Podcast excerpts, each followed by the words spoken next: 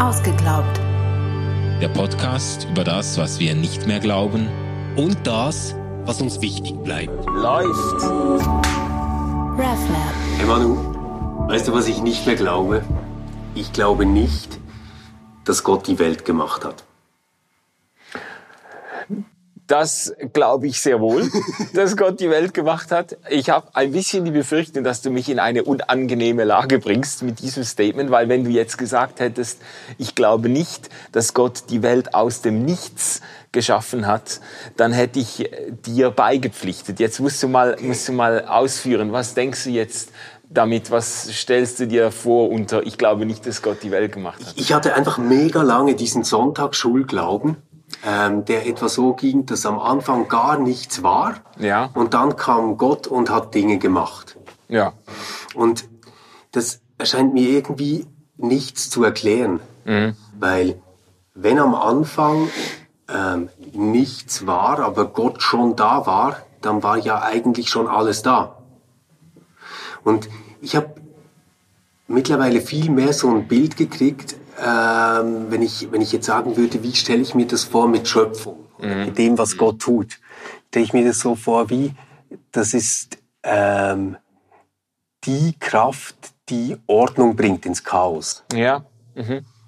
Und das hat dann natürlich mega viel damit zu tun, dass wir Menschen ähm, uns Gott so denken, weil wir ja auch nicht wahnsinnig gut darin sind, etwas zu machen, sondern wir sind gut darin, Dinge zu verbinden, zu kompilieren, aus Bestehendem etwas Neues Ja. hervorzubringen, etwas zu erfinden. Gestalten. Ähm, ja. und, und etwas erfinden heißt meistens Dinge neu zusammensetzen, eine neue Ordnung geben. Ja. Und so als diese Kreativität stelle ich mir Gott vor, aber halt nicht als einer, der jetzt irgendwie, wie soll ich sagen, quasi mit dem Chemiebaukasten, ohne dass es Chemie gibt, irgendwelche, ja, weißt du, ich meine? ja, okay, okay.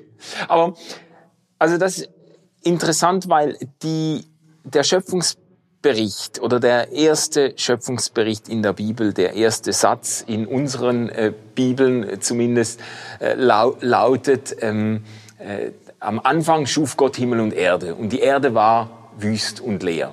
Ja. Und so wie ich dich jetzt verstehe, würdest du sagen, ja gut, es wird also angefangen mit einer chaotischen Erde, mit einer, das ist ja der Begriff Tohu Wabohu, das sagt man den Kindern, wenn sie das, Schul, das ihr Zimmer aufräumen müssen. Wüst und leer ist eigentlich Tohuwabohu. Genau. Ja. Und du würdest jetzt sagen, also du verstehst dein Statement, Gott hat die Erde, die Welt nicht geschaffen, äh, würdest du sagen, Gott hat eben nicht aus dem Nichts, aus einer zeit- und raumlosen Leere heraus dann mit dem Finger geschnippt und dann ist der Kosmos aufgepoppt, sondern er hat die, das Chaos geformt, geordnet. Ja, also ähm, als Bild, gell? Nicht Ja. als etwas, das ich mir jetzt vorstelle wie eine Story und dann ist es so passiert Mhm. und schade, äh, lief keine Kamera, weil sonst wäre das ein gutes Bild. Ähm, ich ich, ich, ich versuche mir das ähm, zu denken, dass und, und das, das finde ich eigentlich das Großartige. Also sagen wir jetzt mal, diese Welt, dieser Kosmos, Ja. Der ist sich jetzt seit mehr als 13 Milliarden Jahre am entwickeln.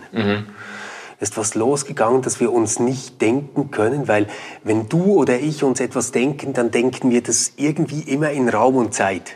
Ja. Also wenn ich, wenn ich mir jetzt versuche zu denken, da ist ein Nichts und dann entsteht im Nichts Raum, dann denke ich mir das Nichts zum Beispiel als eine schwarze Fläche, aber das ist ja schon etwas. Also ich, ich, ich Ja, kann ja. gar nichts denken, ähm, wo noch kein Raum ist oder keine Zeit Ja. ist. Ja. Und ich glaube, dieses Rätsel löst uns äh, kein Schöpfungsbericht und keine Religion, sondern ich glaube vielmehr, das ist der Anfang ähm, von Religion. Dieses Staunen können darüber, dass es eine Welt gibt und dass sie eine Ordnung hat. Ja. Ja. Und ich glaube, davon reden die Schöpfungsberichte, die wir haben, ähm, in der Bibel, aber auch in der Umwelt äh, der Bibel. Dass es dieses Staunen ist, dass da etwas ist, das eine Ordnung hat. Ja. Mhm.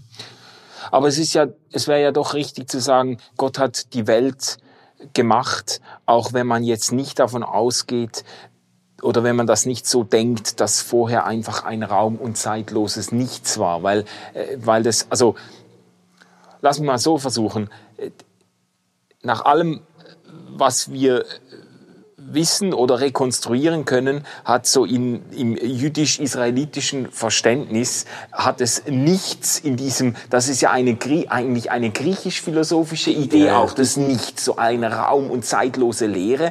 Wenn man nichts gesagt hat im, sage jetzt mal, zur Zeit des Alten Testaments, haben Leute sehr wahrscheinlich eben nicht an eine Raum- und zeitlose Lehre gedacht, sondern an ein, an ein etwas, vielleicht eine Wüste, genau, vielleicht eine, eine Wüste, Wüste, ja, ein, ein etwas, etwas, etwas Wirkungsloses, etwas, wo kein Leben entstehen kann, wo, wo etwas Todbringendes vielleicht, aber eben nichts, nichts Einfach nichts Belebtes, ja, oder? Genau, ja.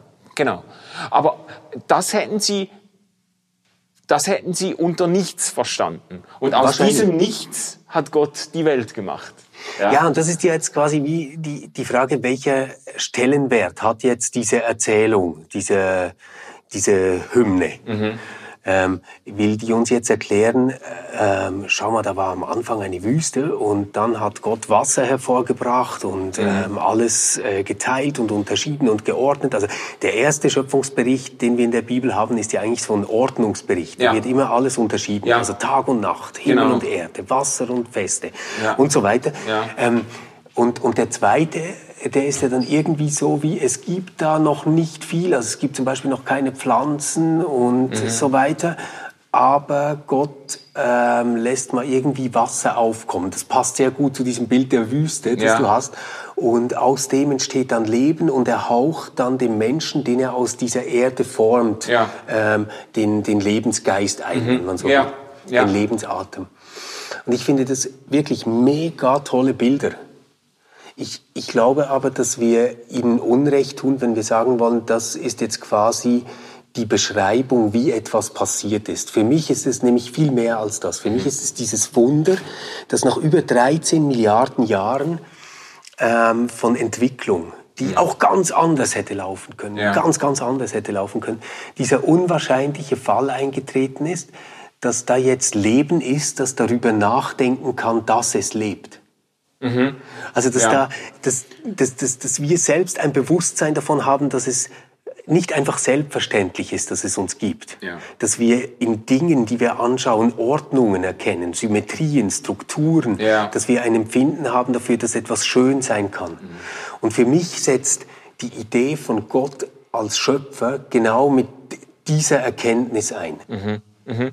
Aber da würde ich mit dir voll mitgehen weil ich es auch bemerkenswert finde, dass der Schöpfungsbericht, der erste Schöpfungsbericht schon eigentlich eigenartig quer in der Landschaft steht, wenn man sieht, was heute jetzt vielleicht Leute philosophisch unter Schöpfung vorstellen, wo, wo sie denken, ja, das, das Entscheidende ist vielleicht eben, dass Gott, dass Gott aus nichts alles gemacht hat. Ja gut, das hätte man aber auch in einem Satz sagen können. Und dann kommt dieser eigenartige Schöpfungsbericht. Warum nimmt sich Gott da tageweise Zeit und, und trifft da alle möglichen Unterscheidungen? Wozu ist das nötig und so? Das ist so quasi, wozu braucht es dieses progressive fortschreitende Narrativ, in dem Gott irgendwie den Lebensraum für Mensch und Tier generiert und so. Das, das ist irgendwie nicht verständlich, wenn man das Gefühl hat, bei Schöpfung geht es einfach darum, Gott hat Kraft seiner Allmacht das Universum hervorgerufen.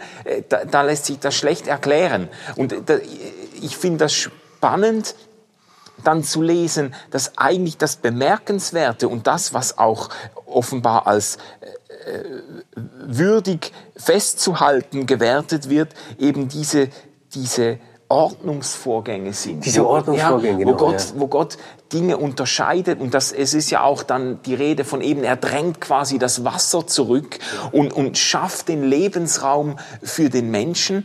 Und ich, kann das dann auch sehr leicht, also wenn ich davon ausgehe, kann ich das sehr leicht weiterdenken, so im Sinne von eigentlich für mich ist die Schöpfung nicht abgeschlossen, also eigentlich ist Gott die, die ganze Zeit über in diesem Business Chaos zurückzudrängen und Leben zu stiften oder Lebensraum zu stiften. So, das, das, das finde ich super, dass du das jetzt ansprichst. Ich glaube, so diese erste Debatte, also kommt jetzt irgendwie die Welt aus dem Nichts und mhm. war da noch gar nichts ja. vorher. Ich glaube, das ist eine ähm, Debatte, die wirklich auch älter ist als, äh, jünger ist, meine ich, als, als die Texte alt sind. Ja. ja. Ähm, ich glaube, das kommt dann so auf, in der Auseinandersetzung mit hellenistischer Philosophie. Ja, genau. Und bei den Kirchenvätern kennen wir das so aus dem zweiten Jahrhundert, dass die sich zu diesem Satz ex nihilo nihil fit, also aus dem Nichts kommt nichts, von ja. nichts kommt nichts, ja, ja. Ähm, dass die sich dazu verhalten wollen. Mhm, mh. Oder weil, weil ja, ist ja ist ja klar, das ist ein großes philosophisches Problem. Also mhm. woher kommt das ganze Ding? Ja. Ähm, aber ich, ich, glaube nicht, dass die Schöpfungsberichte darauf eine Antwort geben. Ich mhm. glaube vielmehr, die Schöpfungsberichte zeichnen das Bild eines Gottes, der ordnend in die Welt eingreift und sich anders als andere Schöpfungsberichte zu der gleichen Zeit oder vor diesem Schöpfungsbericht, ja, ja. die verfasst worden waren, eben den Mensch als Ebenbild macht. Oder? Also wenn wir zum Beispiel an Enuma Elish, diesen Schöpfungsmythos denken, ja. der damals viel, viel berühmter war als diese Schöpfungsgeschichte, mhm. über die wir jetzt so selbstverständlich sprechen, ja. ähm, dann äh, gibt es dort eigentlich einen regelrechten Kampf zwischen den Göttern. Ja. Marduk geht dann als Sieger hervor und seine Idee, um weitere Streitigkeiten unter diesen Göttern zu verhindern, ist, er schafft Menschen. Die macht er aus dem Blut eines Gottes und yeah. ich glaube auch aus Erde noch oder so. Ähm, auf jeden Fall, diese Menschen haben dann den Zweck, den Göttern die Last abzunehmen die sollen den Göttern die Last abnehmen, ja. damit die nicht mehr streiten und nicht mehr wütend ja. sind aufeinander. Und das ist doch etwas ganz anderes zu sagen, nein, nein, dieser Gott, der da ordnend eingegriffen hat, der das alles geschaffen hat, was du ähm, schön findest, woran du dich orientieren kannst, ja. der hat dich aus einem reinen Selbstzweck geschaffen. Mhm. Also es geht ihm darum, dass es dich gibt. Nicht er hat dich gemacht, damit es ihm nicht langweilig ist, damit du ihm dienst, damit du irgendwas für ihn machst. Und erst später kommt dann, dass er den Menschen mit Aufgaben betraut, nämlich den Dingen Namen zu geben. Mhm. Also das heißt quasi wie, es ist ein Bild eines Gottes, der uns eine Kreativität gegeben hat, die seine eigene Kreativität ist und ja. uns einlädt, seine Welt mit ihm zusammen zu entdecken und ähm, fortzuführen. Ja, ja, genau. Genau. Und das ist das ist eigentlich das Bemerkenswerte an den biblischen Schöpfungsberichten. Genau. Das ist auch das Entscheidende, äh, indem sie sich abheben von anderen Schöpfungsberichten. Nicht so sehr, dass Gott jetzt aus dem Nichts alles hervorgebracht hat, sondern dass eigentlich hinter dem, was wir um uns haben, hinter dem Kosmos, äh, eigentlich eine, die Absicht eines gütigen Gottes steht. Also es ist schon, ist schon ein Unterschied, wie man sich die Welt strickt, ob man jetzt sagt, die, der Kosmos ist aus einem Akt der Gewalt entstanden. Es gibt auch äh, Theologen heute noch, die sagen, das ist, also zu Recht finde ich, die sagen, das ist eigentlich ein Mythos, der immer noch tief verankert ist, in, auch in ganz modernen Gesellschaften eigentlich, die Gewalt regiert. Also zuletzt am, am Ende des Tages setzt sich der Mächtigere durch. Und wenn man natürlich einen Schöpfungsmythos hat, ein Verständnis, wo die ganze Welt entstanden ist aus einem Gottesmord, ja, also Marduk erschlägt Tiamat, spannt, äh, also ent, ent äh, wie sagt man, er, er ähm, äh, dismember, was heißt das? Äh, er, er, er schneidet ihm quasi die, die, die, äh, die Extremitäten ab und spannt seinen Leichnam aus und aus diesem ausgespannten Leichnam geht dann irgendwie der Kosmos hervor. Ich glaube, so ungefähr läuft das. Wenn man natürlich das als Mythos im Hintergrund hat, dann ist Gewalt die Sprache der Wirklichkeit, ja. Ich, ich, ich glaube auch, das kann man jetzt sehr gut verknüpfen mit dem, was wir ähm, denken, wenn wir über Urknall reden. Ja. Also ähm, ich meine jetzt nicht das wissenschaftliche Konzept damit. Mhm. Äh, das finde ich total faszinierend. Diese äh, nicht vorstellbare Vorstellung von einem Urknall, das finde ich grandios. Ich meine eher das, was es so in unserem Volkswissenschaftsglauben mit uns macht. Mhm.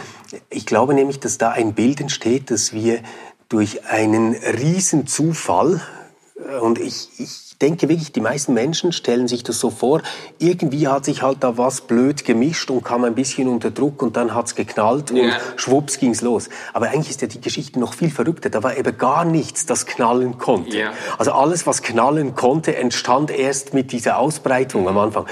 Und ich, ich habe aber schon das Gefühl, dass sich damit eben nicht einfach eine Beschreibung verbindet, wie die Welt entstanden ist, sondern eine Deutung, nämlich dass es etwas ist, das auf einem Zufall beruht. Ja. Dass es etwas ist, das keine ähm, Sinnhaftigkeit aus sich selber heraus mitbringt. Und ich glaube auch, dass es super ist, in dieser ähm, gedanklichen Haltung, Biologie und Physik und all das zu betreiben. Das finde ich total sinnvoll.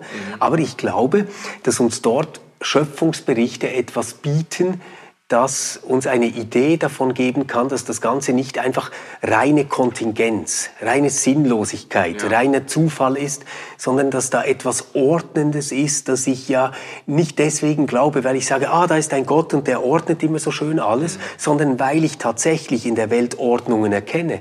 Es gibt Flüsse, die haben irgendwo ein Ufer und die haben auf der anderen Seite wieder ein Ufer und äh, dazwischen fließt Wasser und es ist nicht überall Wasser. Ähm, die Sonne geht am Morgen wieder auf und am Abend wieder unter. Also es gibt irgendwie Regelmäßigkeiten und Strukturen. Und jetzt zu sagen, das ist nicht einfach nur ein blöder Zufall, dass das so gelaufen ist, sondern das ist letztendlich etwas, das Gott für uns Menschen gemacht hat, finde ich einen großartigen Gedanken. Und nur, nur etwas will ich noch dazu sagen, dass das mit dieser Creatio Continua, also mit dieser fortlaufenden Schöpfung, Ja. Gott erhält auch diese Welt, ähm, hast du schon ins Spiel gebracht. Für mich ist das dann am Ende quasi wie ein logischer Schluss zu sagen, dieser Gott muss dann auch noch Mensch werden. Ja? Ja, oder? Also in einer Schöpfung, wo er sagt, ich schaffe den Menschen um seines Selbst willen. Ja. Nicht damit er mir dient, nicht damit er dies oder jenes tut, sondern weil ich genau diesen Menschen will. Mhm. Dann ist dieser Gedanke so großartig, dass es im Menschen drin sogar Platz gibt für Gott, glaube ich. Ja, ja. Ja, sehr schön. Sehr schön. Also ich würde da noch, ich würde da äh, eben auch die Vorstellung der Gott-Ebenbildlichkeit bemühen und sagen, Gott hat den, hat den Menschen äh, zu seinem Gegenüber geschaffen und eigentlich ist äh, quasi die Schöpfung des Menschen angelegt darauf, dass äh, dass Gott dem Menschen auch als Mensch begegnet. Also ich finde das auch sehr, sehr stark. Die Frage ist jetzt natürlich, äh, wenn du sagst, ja, man erkennt Ordnungen in der Welt und so, man könnte auch äh, den Gegenbeweis antreten und sagen, ja, man erkennt aber auch sehr viel Unordnung, sehr viel Chaos, sehr viel Zerstörerisches. Man könnte physikalisch argumentieren und sagen, ganze, der ganze Kosmos läuft eigentlich auf den Punkt zu, wo, äh, wo äh, äh, alles irgendwo äh, in Kälte erstarrt oder so, zu, an einem Punkt der größten Unordnung, oder? Ähm, was würdest du darauf antworten? Ich glaube, dass das letztendlich der Grund ist, warum wir uns Gott ähm, personal denken. Warum wir Gott als ein persönliches Gegenüber denken. Weil das, was wir wahrnehmen, ist ja einerseits unglaubliche Schönheit, Leben, Energie, Kraft, ähm, das, was toll ist. Und auf der anderen Seite Zerstörung, Tod, Beziehungsabbruch, ähm, Unwetter, die passieren können. Und wenn wir beides nicht einfach hinnehmen wollen, wie ein Stoiker, der sagt, naja, so läuft halt die Welt. Ja, Blöd.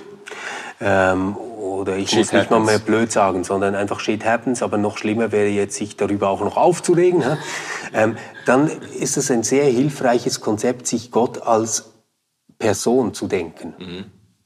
Und deswegen würde ich aber sagen, wenn, wenn wir am Anfang diese Idee haben, dass diese Welt und das, was da geschaffen wird, nicht im Innersten einfach ein reines Chaos ist, das so vor sich hin wütet, sondern dass das etwas ist, das Gott ähm, für uns Menschen gemacht hat und mit uns Menschen zusammen steuert und lenkt Ja.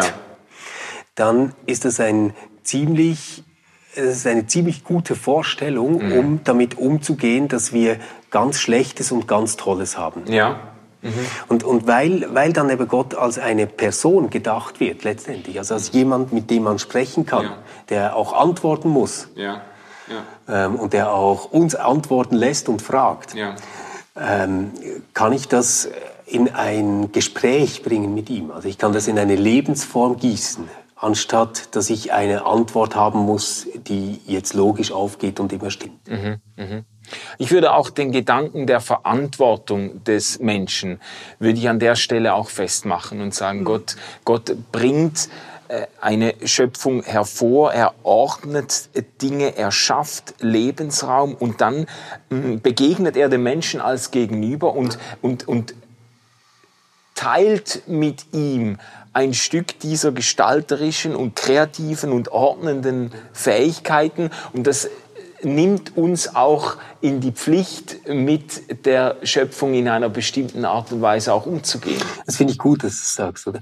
Und da, da würde ich halt jetzt, wie sagen, quasi welchen Status hat das jetzt, was wir besprechen? Also mhm. will ich jetzt sagen, nein, da war irgendwie am Anfang ein Gott und der war irgendwie, der hatte eine grüne Farbe und der hat dann irgendwie Dinge gebastelt. Das meine ich gar mhm. nicht, wenn ich das sage. Ich meine quasi wie, die Erfahrungen, die Menschen Jahrmilliarden später gemacht haben mit diesem Gott. Ja. Nämlich, dass sie zu ihm reden können und er ihnen antwortet, ja. dass er sie tröstet und dass sie ihn aber auch fürchten. Mhm. Das alles verdichtet sich in einem Verständnis einer Welt, die von diesem Gott gemacht ist der eine mhm. Person ist. Und was wäre denn die Alternative? Also natürlich kann ich sagen, das ist alles einfach blinder Zufall und am Schluss fliegt die Erde in die Sonne und die Sonne in die nächste Sonne und alles zieht sich irgendwie wieder zusammen und es wird eiskalt. Alles geht dann Arsch. Winter is coming, oder? Ja. Aber das ist dann irgendwie, ähm, das, das kann man machen und das ist intellektuell auch sehr redlich. Ich selbst möchte nicht so leben. Mhm. Also ich brauche Schöpfungsmythen. Ja. Ich, ich brauche ähm, ein, äh, eine Vielzahl von Bildern ähm, von Gott, wenn ich über mein Leben und die Erde nachdenke. Und deswegen würde ich tatsächlich sagen, in der Schöpfungsgeschichte ist etwas ganz Verrücktes passiert. Da haben sich die Menschen einen Gott geschaffen als Antwort auf die Welt und als Antwort auf diesen Gott. Mhm. Haben sie sich einen Gott geschaffen, der ihr eigenes Leben und diese ganze Welt als etwas Sinnvolles verstehen lässt, ohne dass man das Negative einfach ausblenden mhm. und ausmerzen muss. Ja gut, also da stoße ich mich jetzt ein bisschen an der Formulierung, Sie haben sich einen Gott gesch geschaffen, weil das natürlich wahnsinnig ähm, anfällig ist auf äh, äh, die, den Projektionsvorwurf. Die Menschen haben sich Gott einfach so zurechtgelegt. Man kann auch sagen, Gott hat sich dem Menschen erschlossen als der äh, äh Grund ihres Seins oder der Sinn ihres Lebens. Mhm. Also aber, aber, warum würdest du sagen, sie haben ihn sich einfach zurechtgelegt? Also dann wäre es nämlich für mich so, wie die haben eine bestimmte Absicht, die wollen etwas und jetzt mhm. instrumentalisieren sie quasi ähm, diesen Gott und sagen, so ist er. Ja. Das meine ich aber ja gerade nicht, sondern mhm. ich meine, diese Menschen merken, wow, Mann, wir können darüber nachdenken, dass wir darüber nachdenken können, dass es diese Welt gibt. Mhm.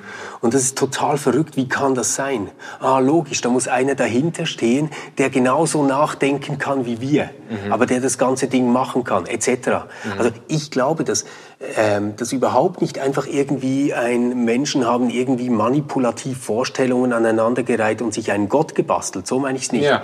Sondern ich meine quasi, die Schöpfungsgeschichten sind ein wunderschöner religiöser Ausdruck darauf, dass die Welt toll ist, wir sie nicht verstehen und wir in ihr leben wollen, so dass anderes Leben leben kann. Mhm.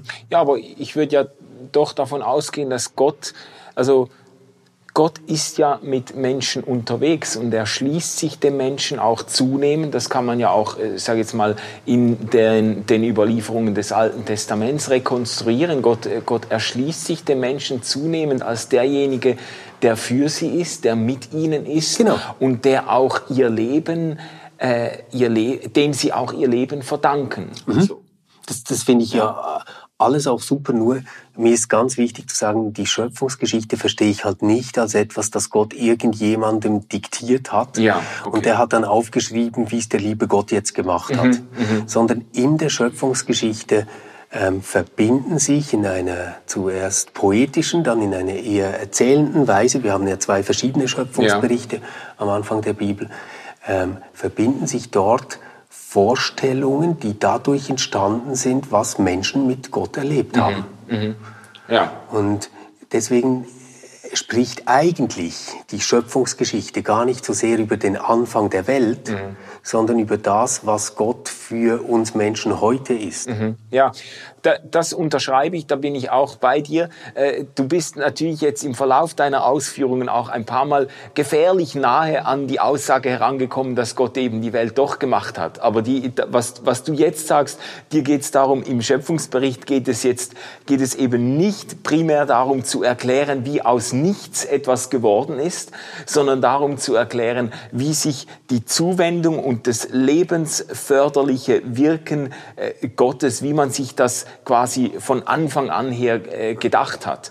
Du hast ja auch nicht jetzt, äh, also das wäre ein größeres Fenster, das wir jetzt nicht mehr auftun können, aber du hast nicht sagen wollen, damit unbedingt ähm, eine eine prozesstheologische Position Nein, stark machen. Die, die, die Prozesstheologie sagt ja, es, es hat immer eine Schöpfung gegeben und die Schöpfung ist in einem Bedingungsverhältnis mit Gott. Gott braucht die Schöpfung, die Schöpfung braucht Gott, die Schöpfung ist ewig nein, nein, nein, so. Nein, nein, das, das ist nicht, was du das, hinter das, das, das meine ich gar Statement nicht, wirklich gar nicht ja. mit, mit meinem Statement, sondern was, was, was mir ganz wichtig ist, ist, wir haben zwei Schöpfungsgeschichten in der Bibel und die sagen mir ganz viel darüber aus, wie ich mich heute deuten kann mhm. angesichts dessen, dass es einen Gott gibt, der etwas mit mir zu tun haben will. Ja. Und sie sagen uns ganz viel darüber aus, wie sich Menschen vorgestellt haben, dass etwas seinen Anfang genommen ja. hat. Mhm. Und das hat sich immer wieder verändert in der ganzen Philosophie und Kirchengeschichte auch und in der ganzen Dogmengeschichte mhm. hat man das immer wieder angepasst, diesen Anfangsgedanken. Mhm. Aber ich glaube, der Wert für uns liegt nicht so sehr in diesem Anfangsgedanken, da können wir coole Physikbücher lesen, sondern der liegt darin, dass da äh, Menschen Hoffnung gefunden haben zu behaupten, dass das kein Chaos ist, sondern dass in allem und mit allem Gott ist, der mhm. das ordnet. Ja, ja. Sehr schön. Ist das die Zielgerade? Ja, für mich schon. ja, ich habe mich gefreut, äh, mit dir darüber zu sprechen. Wenn ihr Rückmeldungen habt zur ganzen Geschichte Schöpfung, Schöpfung aus dem Nichts, Gott hat die Welt gemacht oder auch nicht. Ähm, wir sind sehr gespannt auf eure Rückfragen. Wir werden in der nächsten Woche, wird einer von uns Bezug nehmen, auch auf eure Fragen Antworten geben und das noch einmal ein bisschen vertiefen. Deshalb möchten wir mit euch ganz bewusst im Gespräch sein und freuen uns auf auf eure kritischen, äh, anregenden, inspirierenden, äh, aufregenden Rückmeldungen und äh, dann bis nächste Woche. Ciao, ciao. Tschüss zusammen. oh, das ist der kurz sind die Gesichtszüge gelitten. ja, du immer mit, mit dem, dem bewusstseinspsychologischen. Äh, RefLab